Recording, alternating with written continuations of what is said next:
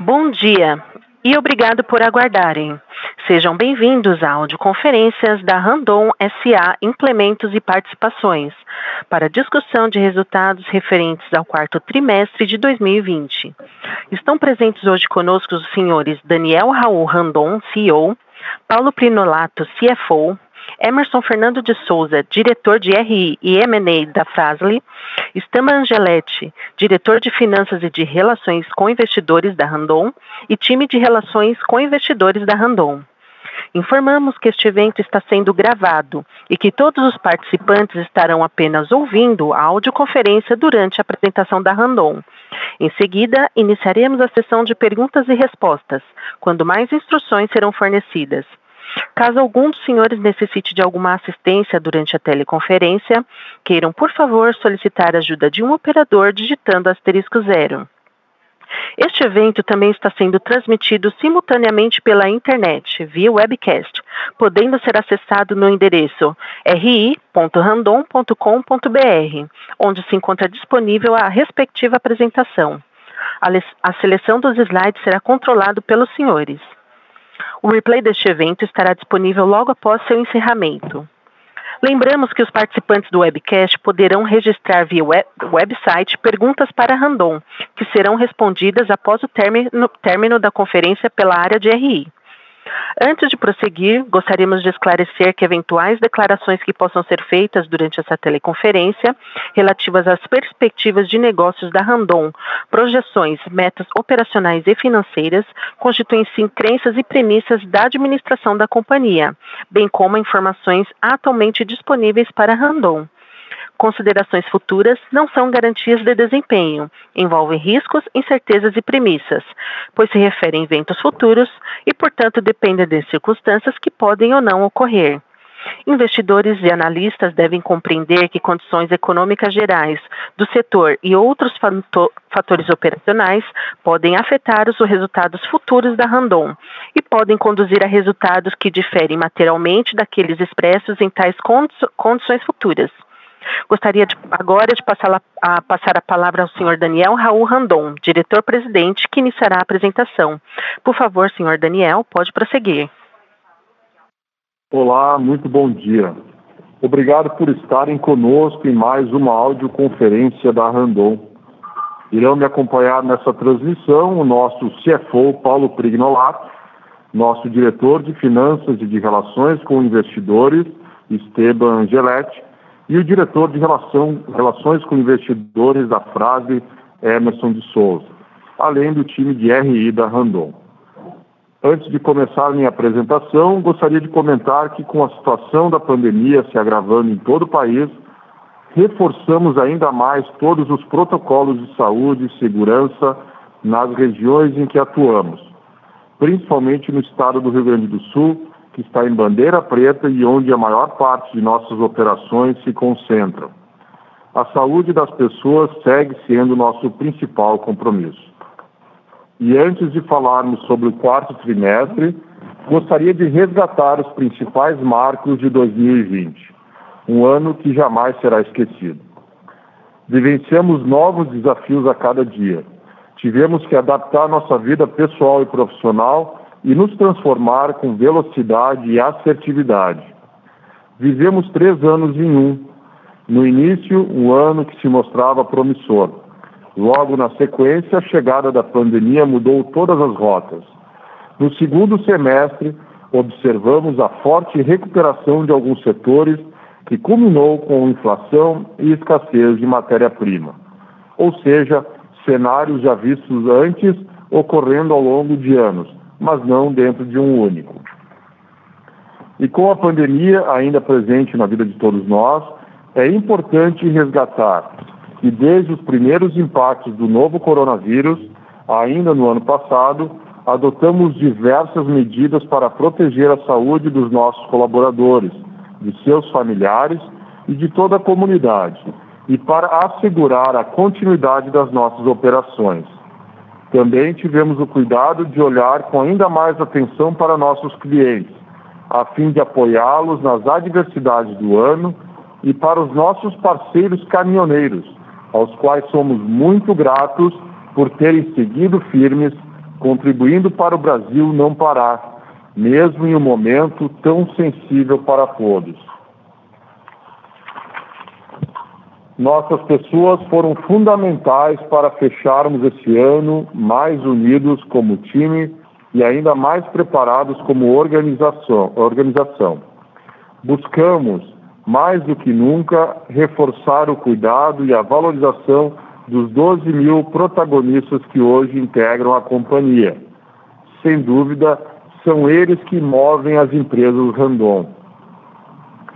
Em termos de negócio, 2020 foi um de nossos melhores anos, alicerçado por nossos planos de expansão e pelos investimentos em inovação que seguiram como foco.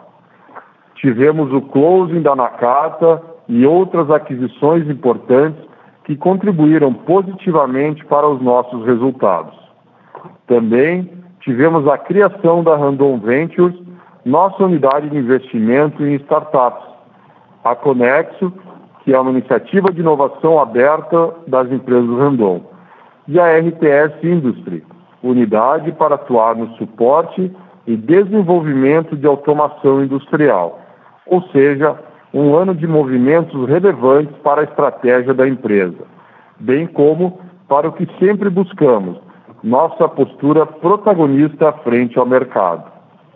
Além disso, 2020 trouxe oportunidades para acelerar projetos da nossa transformação cultural e digital e aprofundar ações e indicadores envolvendo o ESG. Nessa linha, revisitamos iniciativas de meio ambiente buscando novas tecnologias com foco na redução de impactos ambientais. Reforçamos ainda mais iniciativas sociais muitas conduzidas por meio do Instituto Elisabetta Randon. E seguimos no aprimoramento constante da nossa governança corporativa. Em meio ao cenário deste ano complexo, os desafios, as novas possibilidades e os aprendizados nos tornaram ainda mais resilientes e confiantes. Vislumbramos boas perspectivas para 2021 com recuperação de setores da economia e com o início da vacinação no mundo. Cientes de que a pandemia ainda não acabou.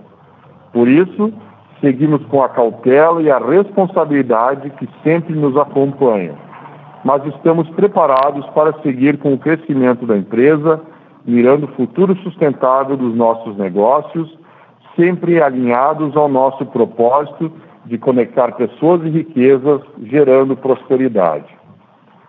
Agora, então, iniciando a nossa apresentação dos resultados do quarto trimestre de 2020, vamos falar dos destaques do período da visão geral dos negócios e do desempenho dos principais números. Na sequência, abordaremos sobre mercado de capitais e a performance de nossos diferentes segmentos de atuação.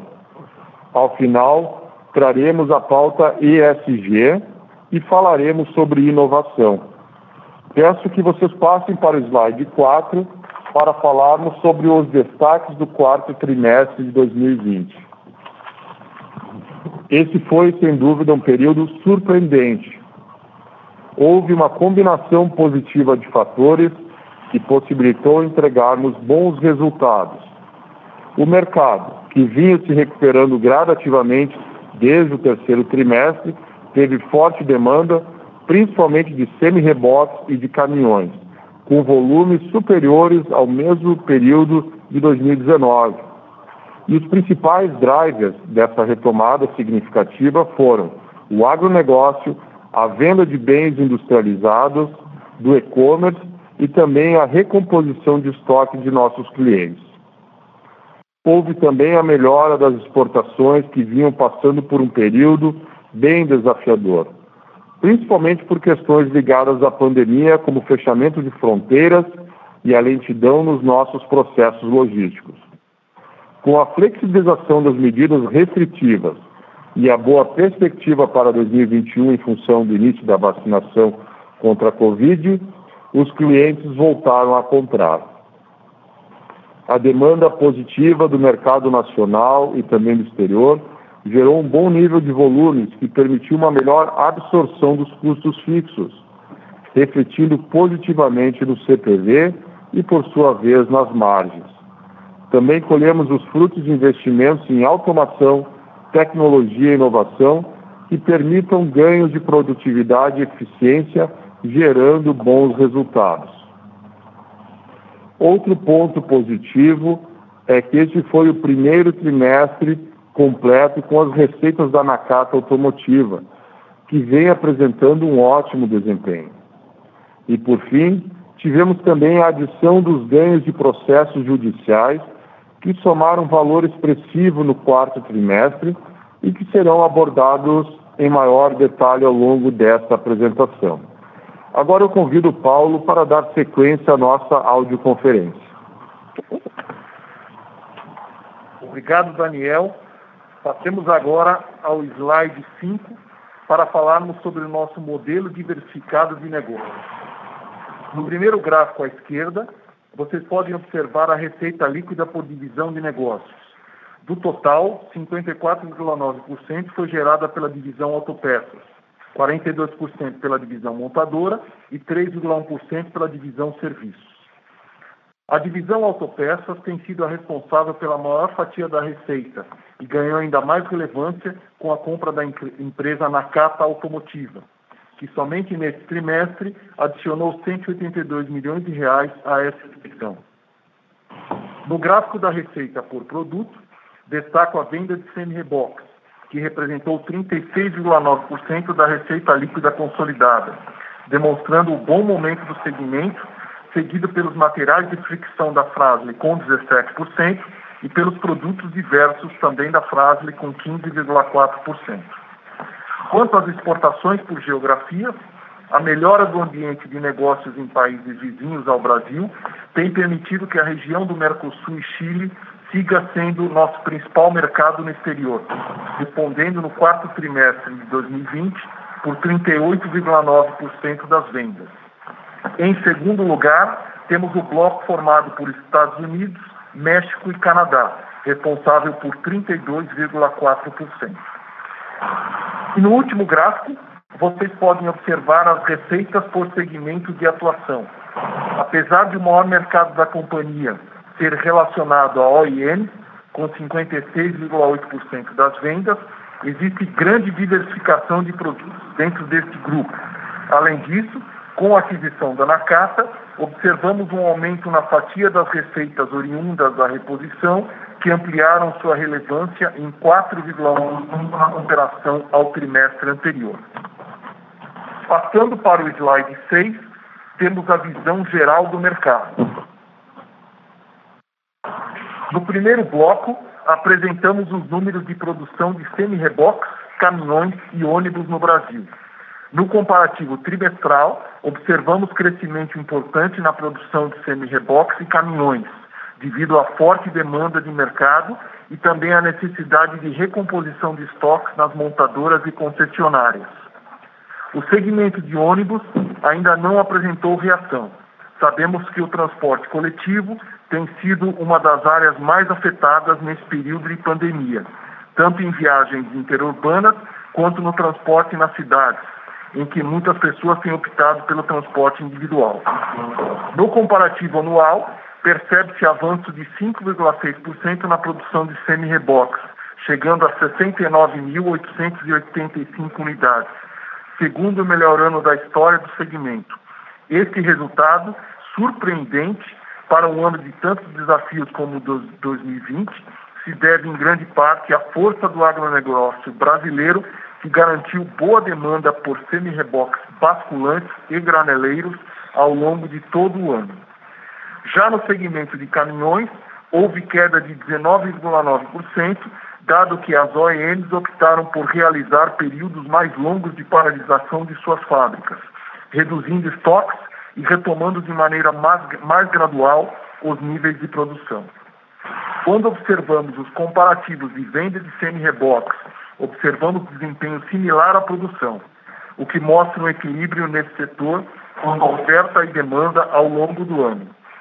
Já no mercado de caminhões, a estabilidade de vendas no quarto trimestre de 2020, em comparação ao crescimento eh, de 26% de produção no mesmo período, evidencia um movimento mais intenso na recomposição de estoque pelas OEMs e que deve se estender pelos próximos meses. No contexto econômico, eu destaco alguns fatores. Baixo nível de taxa Selic em 2020, que tem mantido as condições de financiamento atrativas e facilitado a aquisição de bens pelos nossos clientes. A inflação que fechou 2020 em 4,52%, sendo o maior nível desde 2016 e acima do centro da meta definida pelo Conselho Monetário Nacional. Nos últimos meses, esse indicador tem sido uma preocupação constante da companhia, juntamente com a escassez de matérias-primas e de insumos produtivos. Mas estamos trabalhando em diversas frentes para enfrentar as dificuldades e até o momento estamos conseguindo mitigar os impactos em nossas operações. Quanto à safra, apesar do atraso no início do plantio em algumas regiões, a expectativa é de um novo recorde na produção de grãos, o que nos leva a acreditar em um ano positivo para os modelos de semi-reboques ligados a esse setor.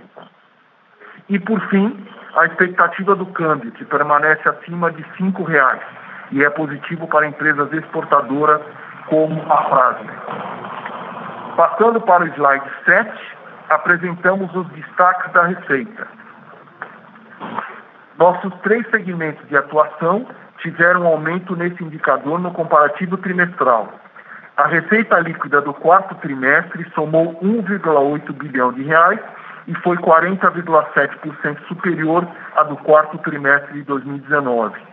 Esse aumento expressivo se deve a alguns fatores, como, por exemplo, a forte demanda por produtos em todas as nossas frentes de negócio, a retomada gradativa das exportações, primeiro trimestre completo com a adição das receitas da Nakata Automotiva e maior número de dias trabalhados no trimestre, dado que não tivemos férias coletivas no final de 2020. No acumulado do ano, registramos 5,4 bilhões de reais de receita líquida consolidada, crescimento de 6,5% no comparativo com 2019. Passemos ao próximo slide para a análise das exportações. Como vocês podem observar no gráfico, tanto no comparativo anual quanto no trimestral, as exportações apresentaram queda. No quarto trimestre de 2020, a companhia exportou 38,7 milhões de dólares, redução de 25% no comparativo, trimestral e no acumulado do ano, 127,3 milhões de dólares, sendo 28,7% menor que o ano de 2019. Apesar dessa redução, temos observado uma melhora gradativa das exportações ao longo dos últimos meses.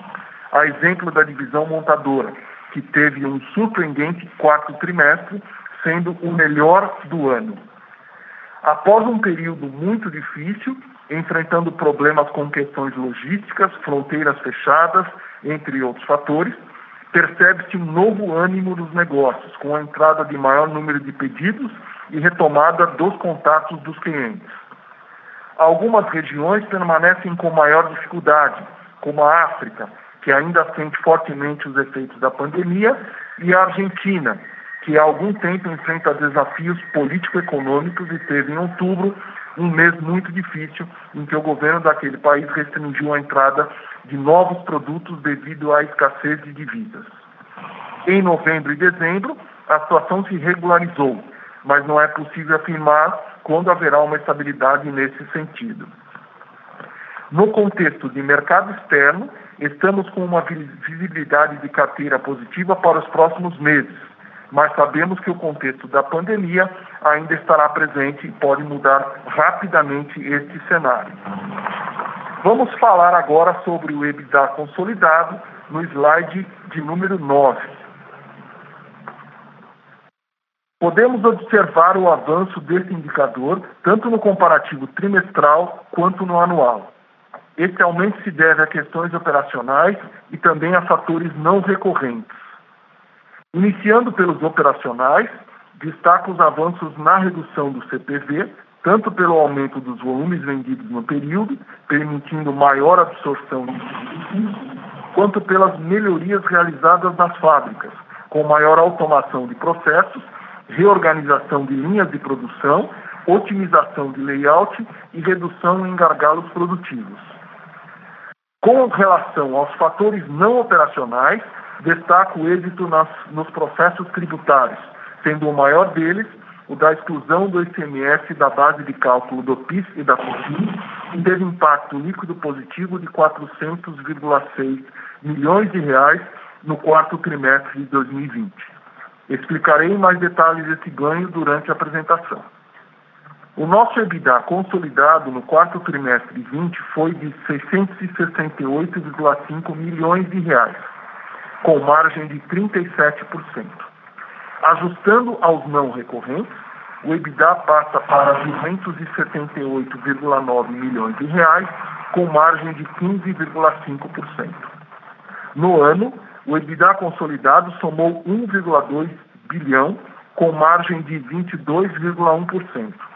Com o ajuste dos não recorrentes, a margem passa para 14,2%, com o EBITDA consolidado resultado de 774,2 milhões de reais. Para mais informações, na página 10 do nosso release trimestral, vocês encontram todo o detalhamento do EBITDA, bem como o impacto dos não recorrentes ao longo dos quatro trimestres do ano. Passemos para o slide 10 para, para falar sobre o resultado. Encerramos mais um trimestre com resultados positivos, devido a uma combinação de fatores já mencionados durante esta apresentação. No ano, registramos lucros de 664,4 milhões de reais. Embora parte desse valor seja por conta dos ganhos relacionados aos processos ju judiciais, caso excluíssemos esses eventos, ainda assim a companhia teria apresentado crescimento em sua lucratividade, tanto no trimestre quanto no ano.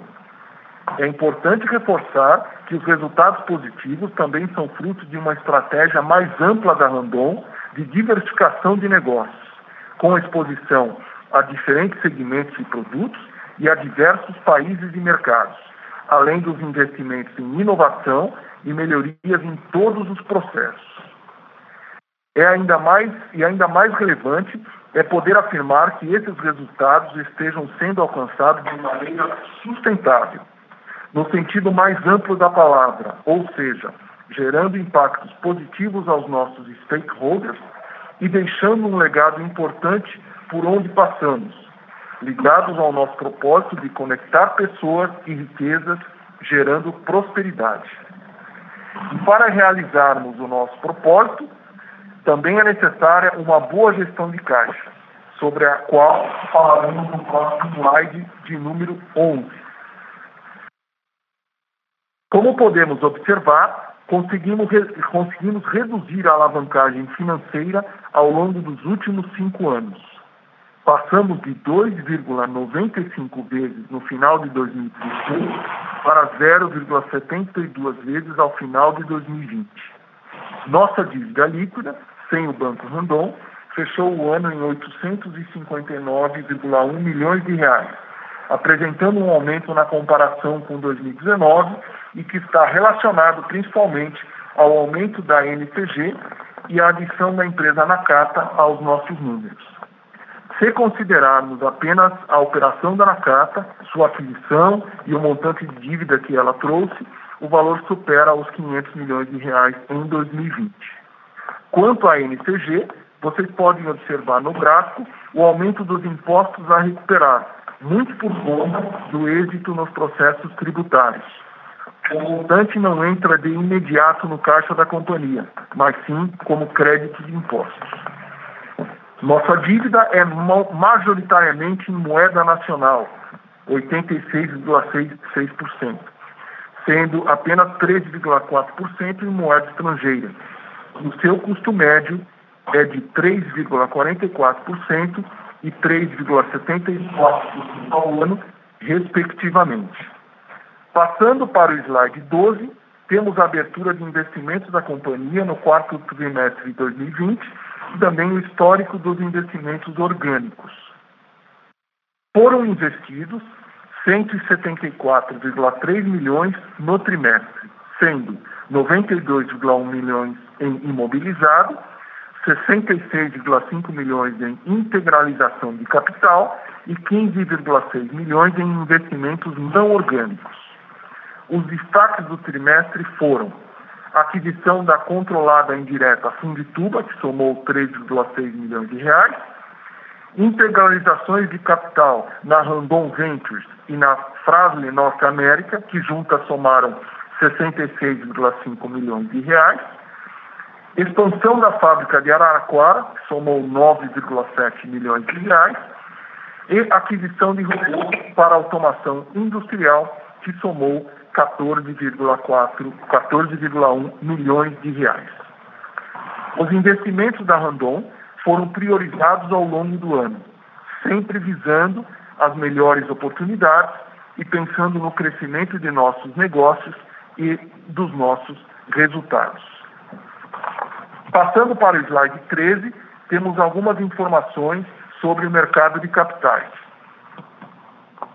A liquidez média diária de 2020 foi de 44,1 milhões de reais, crescimento de 87% frente ao ano de 2019, em que era de 23,6 milhões de reais.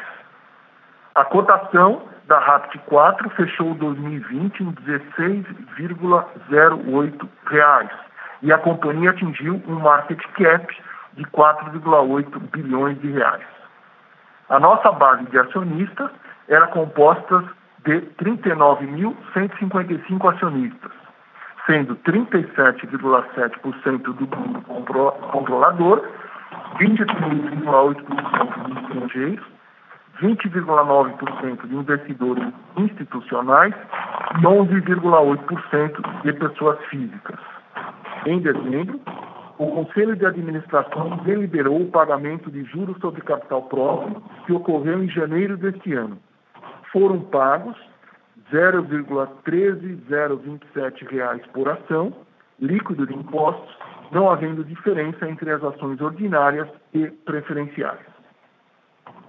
Agradeço a atenção até aqui e agora passo a palavra para o Esteban para dar sequência à nossa apresentação. Obrigado, Paulo. Bom dia a todos. Obrigado por participarem conosco desta conferência de resultados. Apresentarei agora o desempenho por divisão, iniciando pela divisão montadora. Foram 759,6 milhões de reais de receita líquida no quarto trimestre de 2020, com EBITDA de 351,4 milhões de reais e margem de 46,3%. Ajustando aos não recorrentes do período, esta divisão teria um EBITDA ajustado de 75 milhões de reais e uma margem equivalente de 9,9%. O crescimento nos volumes de semi-reboques vendidos para o mercado doméstico foi de 34% no comparativo trimestral, com a entrega de 7.688 unidades. Já para o exterior, foram vendidas 843 unidades, tanto a partir das plantas brasileiras quanto daquelas situadas no exterior. Este volume representou um aumento de 28,9% no comparativo com o quarto trimestre de 2019. Tomando o mercado interno e externo, este foi o melhor trimestre em volumes na história da divisão montadora, que atingiu 8.531 unidades. Além disso, a entrada de novos pedidos permaneceu aquecida durante todo o trimestre e garantiu carteira de pedidos para boa parte do primeiro semestre de 2021. O market share ficou entre 33% e 36% ao longo do ano. E as variações se referem a vários fatores, desde a sazonalidade do período até questões de dinâmica de emplacamento de cada região e distribuidor. Mas é importante destacar que o aumento da capacidade de produção realizado pela Randon nos últimos meses nos colocam em posição importante para manter a liderança do mercado, buscando uma participação acima de 35% ao longo deste ano.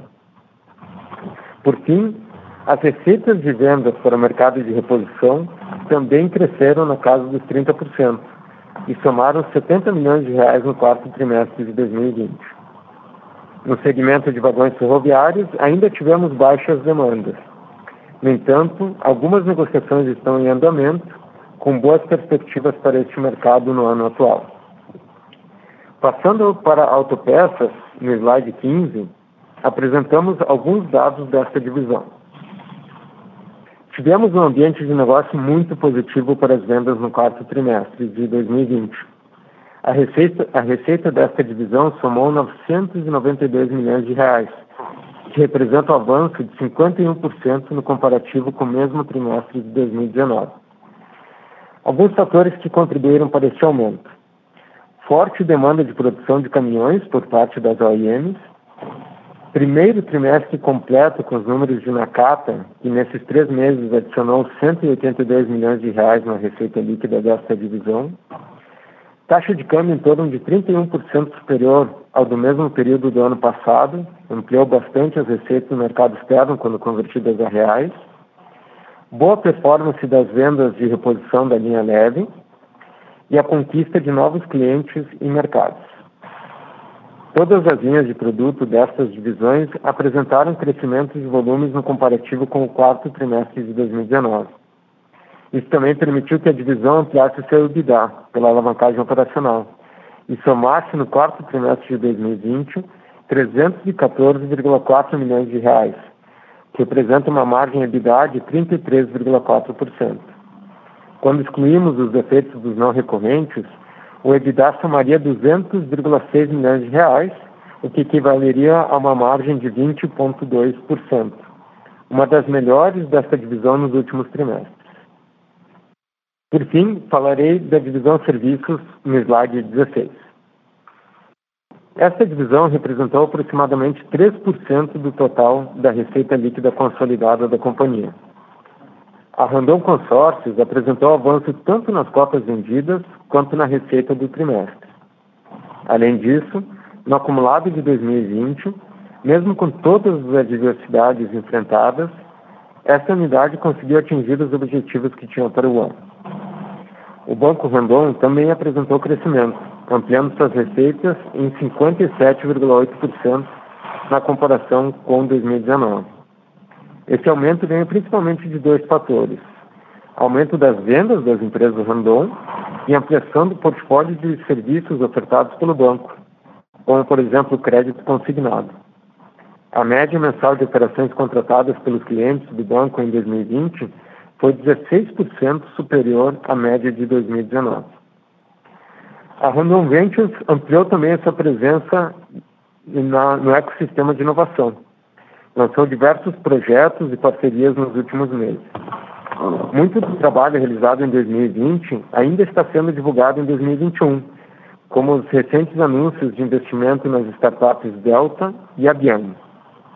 O investimento na Delta, divulgado em 13 de fevereiro deste ano, tem como objetivo principal ampliar a oferta de soluções no ecossistema de logística e transporte, expandindo a base de clientes e priorizando a tecnologia e as sinergias em serviços financeiros. O investimento nessa empresa foi de 13 milhões de reais. Já a Biamo é investimento de 2,5 milhões de reais. Essa empresa desenvolve soluções digitais para qualificar a entrega de mercadorias, desde o momento da compra até o momento do acompanhamento da movimentação e distribuição e entrega final do produto, de forma mais ágil e eficiente. Devolvo agora a palavra para o Paulo para dar sequência a esta apresentação. Obrigado, Esteban. Indo para a pauta ESG, iniciando pelo meio ambiente, nós seguimos avançando na estratégia de redução de resíduos e do consumo de água e melhor aproveitamento de materiais. Temos buscado implantar tecnologia nos processos, incluindo com a utilização de RPA, os processos administrativos robotizados, que são desenvolvidos pelo time de negócios digitais. No social, tivemos a Semana Interna de Prevenção de Acidentes de Trabalho, que abordou temas como a diversidade e a cultura de segurança. Realizamos também um projeto muito significativo chamado Florestar, parceria entre o CTR e o Instituto Elisabetta Randon. Esta iniciativa envolve cerca de 40 crianças e adolescentes do programa Florescer. Os jovens participaram da implantação de um horto florestal de espécies nativas, além de receberem orientações sobre a preservação da flora e da fauna. Muito bom poder levar aos jovens este conhecimento, ressaltando a importância de cuidar dos recursos naturais. No aspecto governança, destaco o prêmio Empresa Destaque do ano de 2020, conferido pelo Instituto Brasileiro de Ética dos Negócios, por sermos uma das empresas mais éticas do Brasil. A divulgação da nossa política de transações com partes relacionadas e a realização do Random Day. O Random Day, mesmo em formato online, possibilitou aos acionistas da Randon conhecer o que está por trás dos números. Foram apresentadas as nossas estratégias de operação, inovação e sustentabilidade, com a participação de diversos executivos da companhia. Se você não assistiu, vale a pena conferir. A gravação do, do evento está disponível no nosso site de RI e no YouTube, em inglês e em português. Vocês podem acessá-la por meio do QR Code que está neste slide. Falando um pouco sobre o nosso pilar da inovação, a Randon tem diversas frentes de atuação. No slide 18, trazemos a Conexo, o CTR e a RTS Industry que são empresas focadas em trazer tecnologia e inovação para os nossos negócios.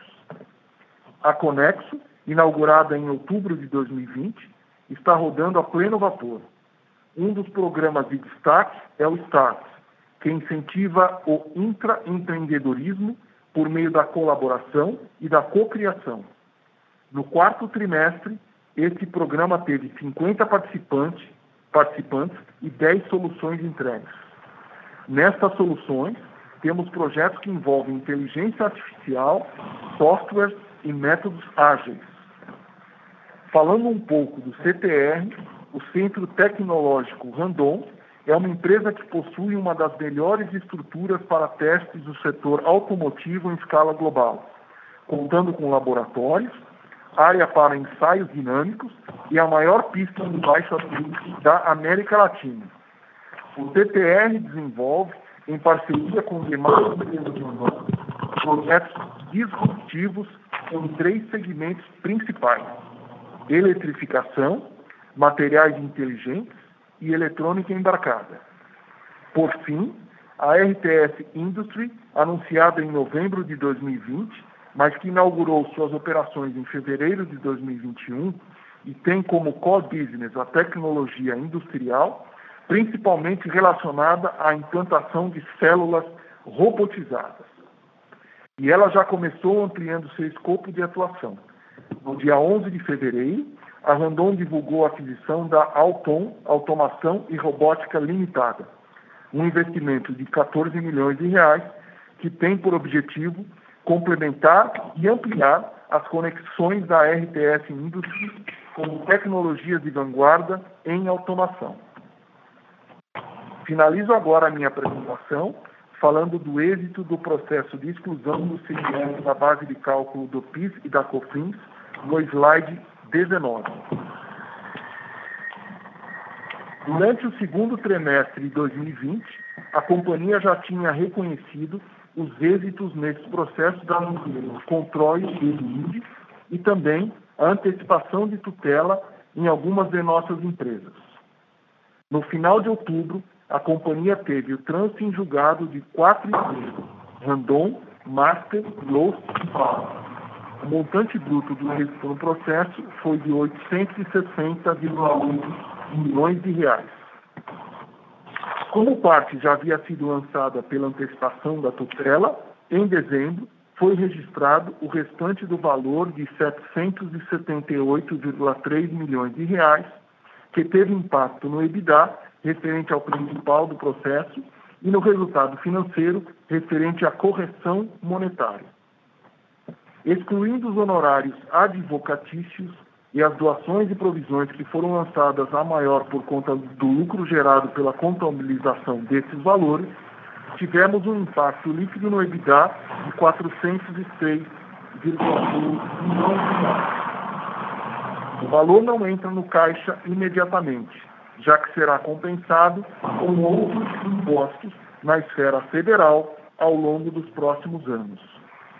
Conforme fato relevante, divulgado no dia 16 de fevereiro, mais uma empresa teve o êxito em seu processo, a Castertec, cujos valores estão sendo apurados e serão informados ao mercado em momento oportuno. Ainda seguem em andamento as ações da Randon São Paulo e da Fremax, filial da Frasler. Cabe destacar, no entanto, que, embora a companhia tenha decidido por reconhecer os valores no trimestre atual, após extensa análise que contou com assessoria de advogados e empresas de consultoria especializadas, ainda existem riscos relacionados aos processos, principalmente no que se refere à pendência de julgamento pelo Supremo Tribunal Federal sobre a metodologia de cálculo constante nas, nas decisões judiciais que, se alterada, pode afetar materialmente os valores apurados. Agora eu devolvo a palavra ao Daniel para a apresentação do guidance da companhia. Nós divulgamos em 11 de fevereiro, por meio de fato relevante, o nosso guidance para 2021. Nas receitas, nossa expectativa é de um crescimento na casa de 25%. Para chegarmos a essa projeção, foram considerados fatores como expectativa de safra recorde e seu impacto nas cadeias de transporte, crescimento da produção de caminhões e bom desempenho do mercado de implementos rodoviários e vagões, crescimento do PIB após um ano de retração, taxa de câmbio favorável às exportações, repasse de preços em função da inflação de matérias-primas e insumos, 12 meses de receitas da Nakata, lembrando que em 2020 foram apenas quatro meses. Quando olhamos para as receitas do exterior, o crescimento é de 17%, Recorde que 2020 foi um ano muito complexo e desafiador no mercado externo, mas estamos observando uma retomada gradual em diferentes geografias. A projeção de importações foi ampliada, principalmente por conta característica da operação da Nakata, que compra volumes relevantes de produtos no exterior para posterior revenda no Brasil. Nos investimentos orgânicos, a maior parte dos 250 milhões de reais se refere à manutenção dos nossos ativos, principalmente industriais, sendo uma menor parte destinada para projetos de aumento de capacidade e automação. Sabemos que são inúmeros os fatores que podem afetar as nossas projeções e que teremos grandes desafios ao longo do ano, mas estamos confiantes em nosso potencial e em nossa capacidade de realização. E antes de encerrar minha apresentação, gostaria de convidá-los a participarem da pesquisa da Institutional Investor sobre a nossa atuação no mercado de capitais, principalmente em relações com investidores. Essa pesquisa é muito importante, pois é um instrumento de avaliação das nossas práticas e iniciativas na área. O link para acesso está disponível nesse slide. Contamos com a participação de vocês. Agradeço mais uma vez sua participação nessa audioconferência de resultados e passo agora a palavra à nossa operadora para darmos início à sessão de perguntas e respostas. Obrigada. Senhoras e senhores, iniciaremos agora a sessão de perguntas e respostas. Para fazer uma pergunta, por favor, digitem asterisco 1. E para retirar a pergunta da lista, digitem asterisco 2. Por favor, aguardem enquanto coletamos as perguntas. Por favor, aguardem enquanto coletamos as perguntas.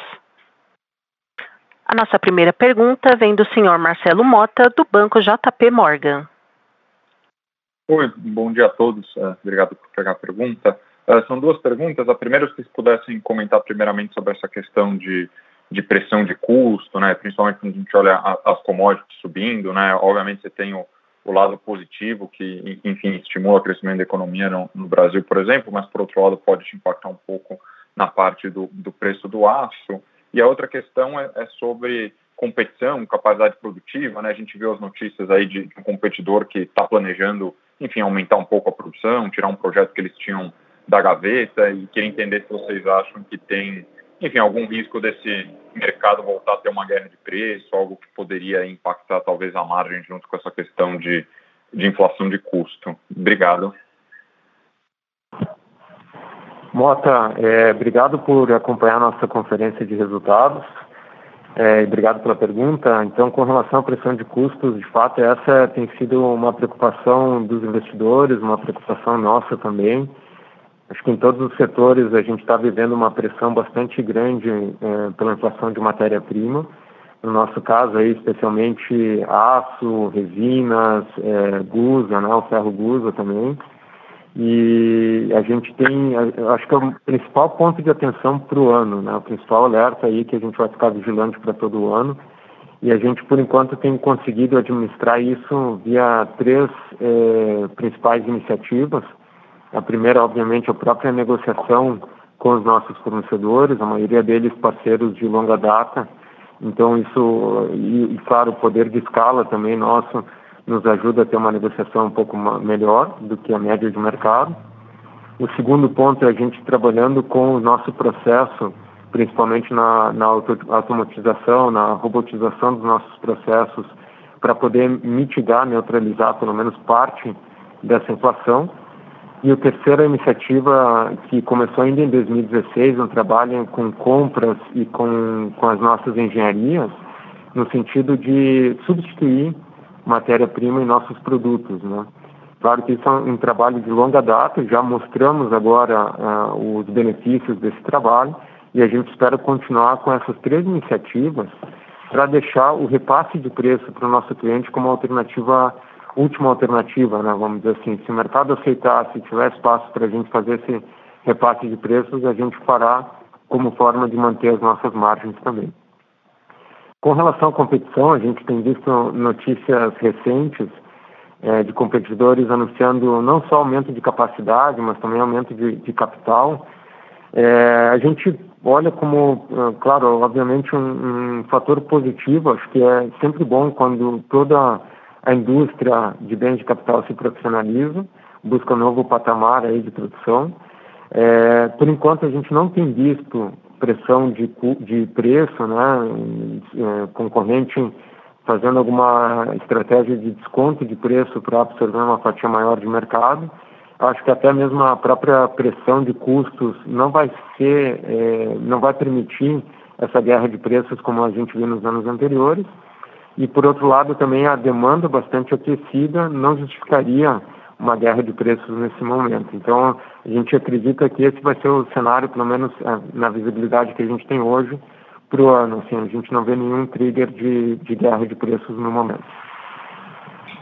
Perfeito. Muito obrigado, Estevão.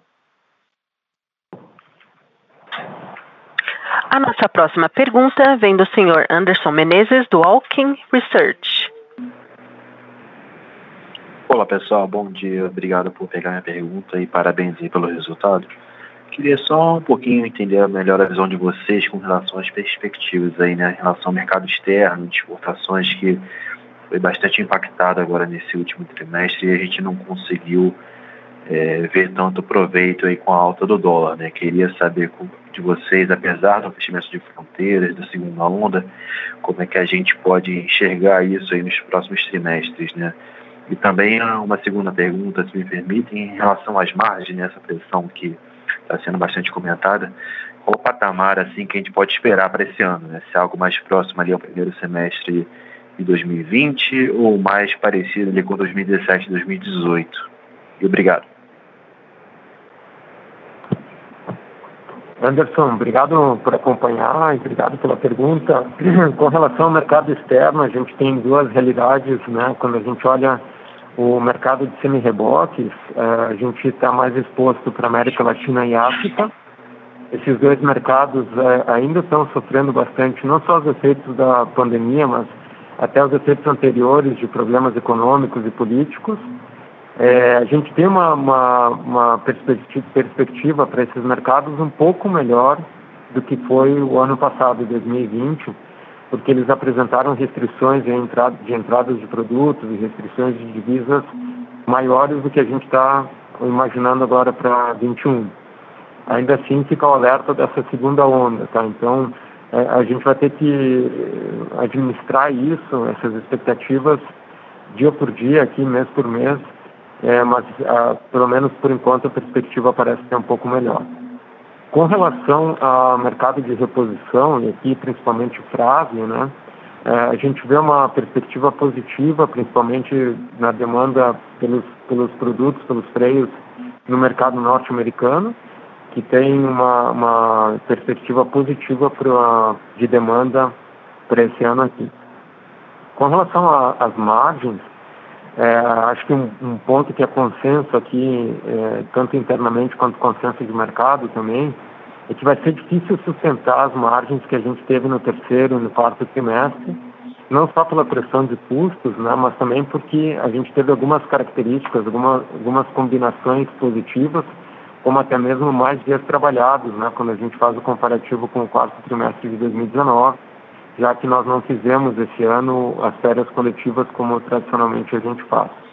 Então a gente eh, eh, tende a acreditar que essas margens vão retornar a patamares é, comparáveis aí com a nossa média histórica, tá? Não, perfeito, obrigado. Obrigado, Anderson. A nossa próxima pergunta vem de Caterine Quiselar, do Banco do Brasil. Bom dia a todos, obrigada pelas perguntas e parabéns pelos resultados. É, aqui a minha dúvida seria é, sobre esse avanço de market share que vocês anunciaram aqui nesse release, né? É, se mesmo nesse ambiente competitivo vocês veem condições factíveis de avançar e qual seria a, a, dimensão esperada de avanço, em quais frentes e qual o racional? Eu faço minha segunda pergunta em seguida. Obrigada.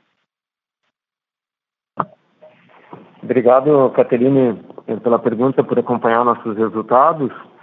É, bom, com relação ao market share, né, a gente tem é, ficado na média dos 35%, sendo que o nosso objetivo é sempre estar próximo dos 40%.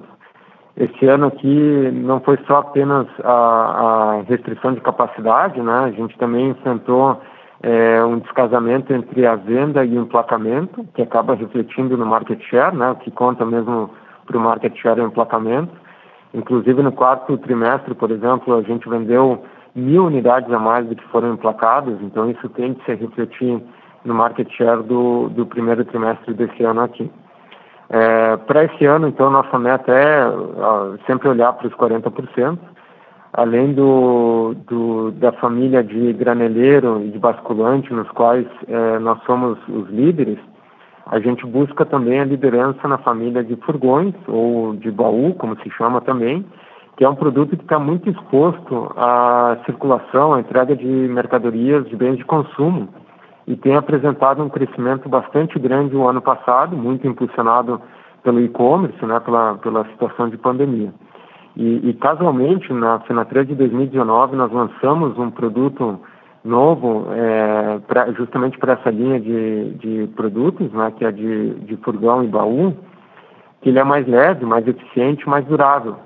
E se mostrou muito acertado esse lançamento. O ano passado, nessa família específica, a gente já teve um avanço de share importante e a gente acredita que vai continuar com esse crescimento nessa família durante esse ano também.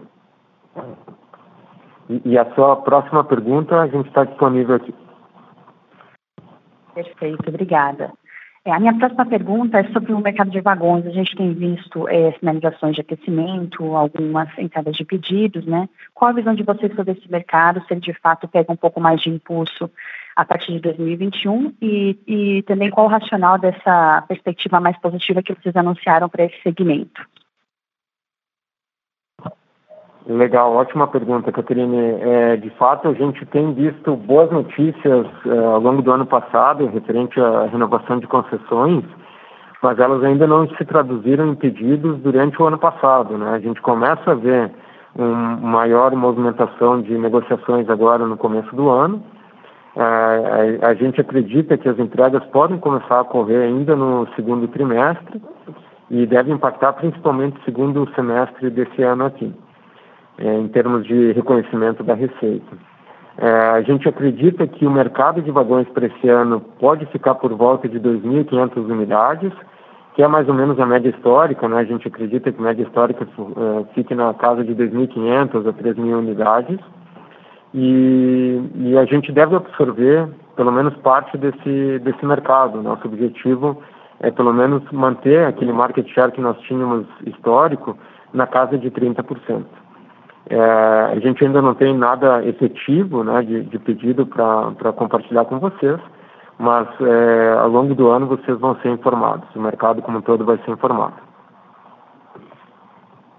Perfeito. É, diante dessas perspectivas aí de retomada de vagões versus a utilização é, híbrida aí da, da unidade fabril de vocês, vocês acham que teria algum limitador de capacidade, considerando também o crescimento dos outros mercados?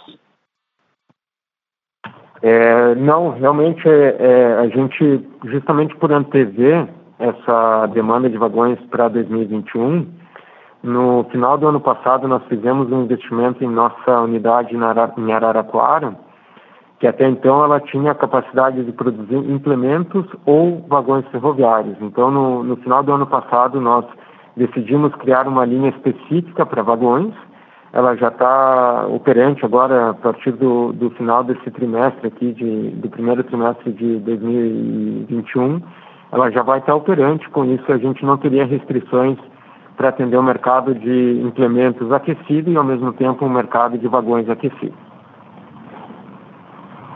Excelente, muito obrigada pelas respostas. Obrigado, Caterina.